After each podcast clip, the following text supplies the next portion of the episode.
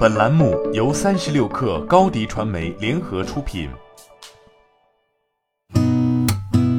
八点一刻，听互联网圈的新鲜事儿。今天是二零二一年十二月十四号，星期二。您好，我是金盛。据报道，星巴克中国发布声明称，我们已经关注到有关无锡、星巴克两家门店的报道。对于报道中所涉及的食品安全问题，我们深感震惊。对此事件，我们高度关注，已于第一时间关闭了这两家门店，并立刻启动深入调查。进入中国市场二十二年来，我们一直致力于执行严格的食品安全标准，对食品安全问题坚决采取零容忍的态度。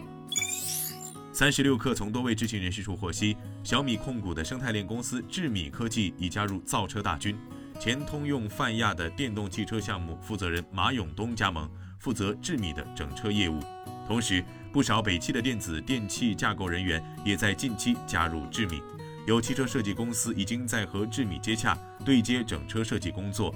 消息人士透露，智米的造车方向也是乘用车，首款车是 SUV。智米科技的造车业务目前与小米汽车保持独立，未看到小米行政体系对智米科技的明显支持。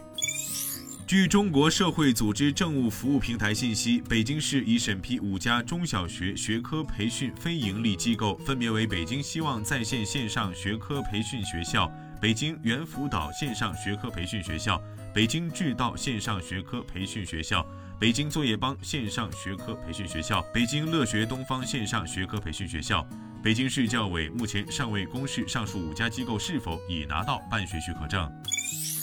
三十六氪获悉，中公教育收深交所关注函，要求说明公司二零二一年针对公务员序列提供的产品数量、长线班学员的数量，说明同二零一九年、二零二零年的差异情况，并结合近三年的报名人数、考试人数的变化，说明公司二零二一年公务员序列人数及收入均下滑的原因及合理性，公司市场占有率是否下降等相关事项。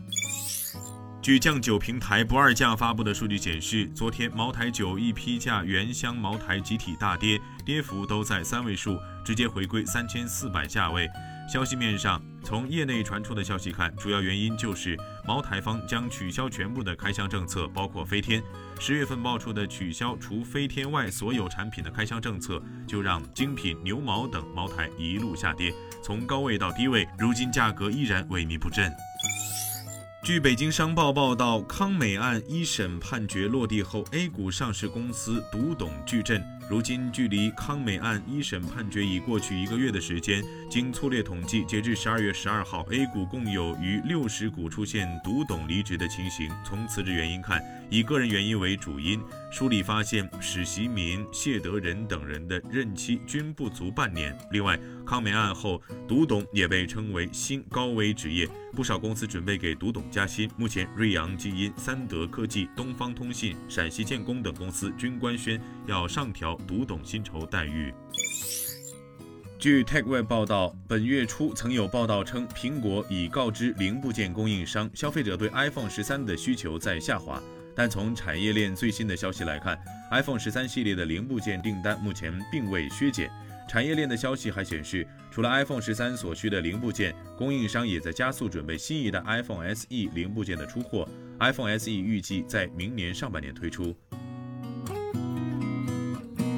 今天咱们就先聊到这儿，我是金盛，八点一刻，咱们明天见。